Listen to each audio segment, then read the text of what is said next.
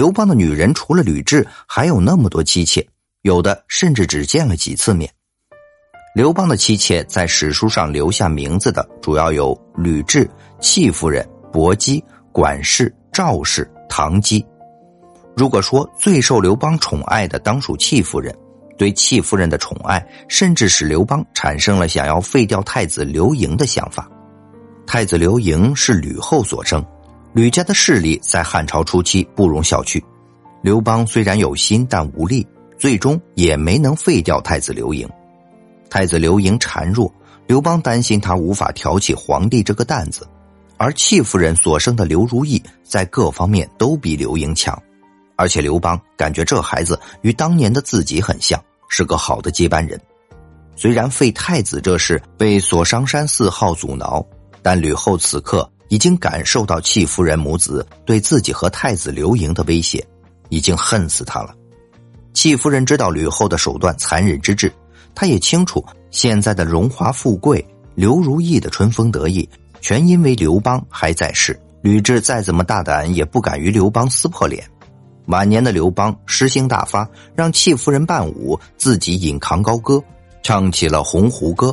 鸿鹄高飞，一举千里；羽何以旧，横绝四海。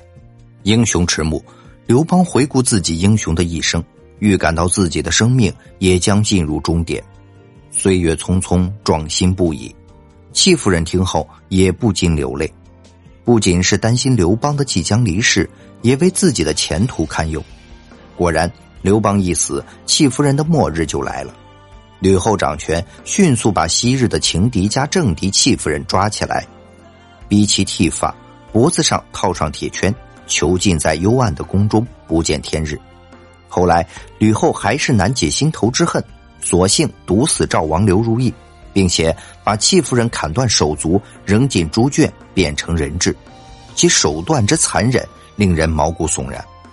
唐姬的家世生年，皆无从得知。只知道她是一位女诗人，很有才华的女诗人。刘邦对诗歌很感兴趣，尤其喜欢楚风，一生做过不少诗。刘邦令唐姬作的诗《安氏房中歌》被收录在乐府诗集当中。此诗诗词华丽，文采飞扬。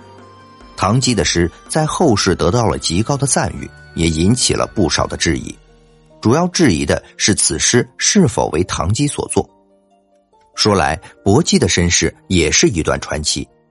吴地的姓薄的人与魏国的贵族女子私通，生下了薄姬。薄姬嫁给了魏豹，魏豹一开始跟随项羽，后来投降刘邦，最后又叛变，韩信将其击败。魏豹的妻女都被俘虏到汉营。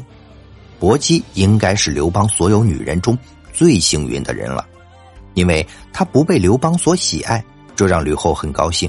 而且生了一个开创文景之治的皇帝。相传，薄姬当初与管氏和赵姬当年相互约定：苟富贵，勿相忘。赵姬与管氏飞黄腾达之后，却把薄姬忘了。赵姬与管氏衣锦还乡后，发现薄姬依旧那样，心有不忍，便对刘邦说了这事。刘邦听后，当晚招幸薄姬。薄姬此后生下了代王刘恒，然后就没有然后了。他之后基本没有再召见过薄姬，或许他连叫啥都忘了。刘邦死后，与刘邦关系好的女人基本都被吕后整死了，薄姬是难得的幸存者。究其原因，还是因为他以及他的儿子一直都没有被刘邦重视。如果不是因为吕后乱政，代王刘恒登基称帝的可能性基本为零。刘恒继位后，薄氏被尊为皇太后。于公元前一五五年病逝。好了，以上就是本期的内容。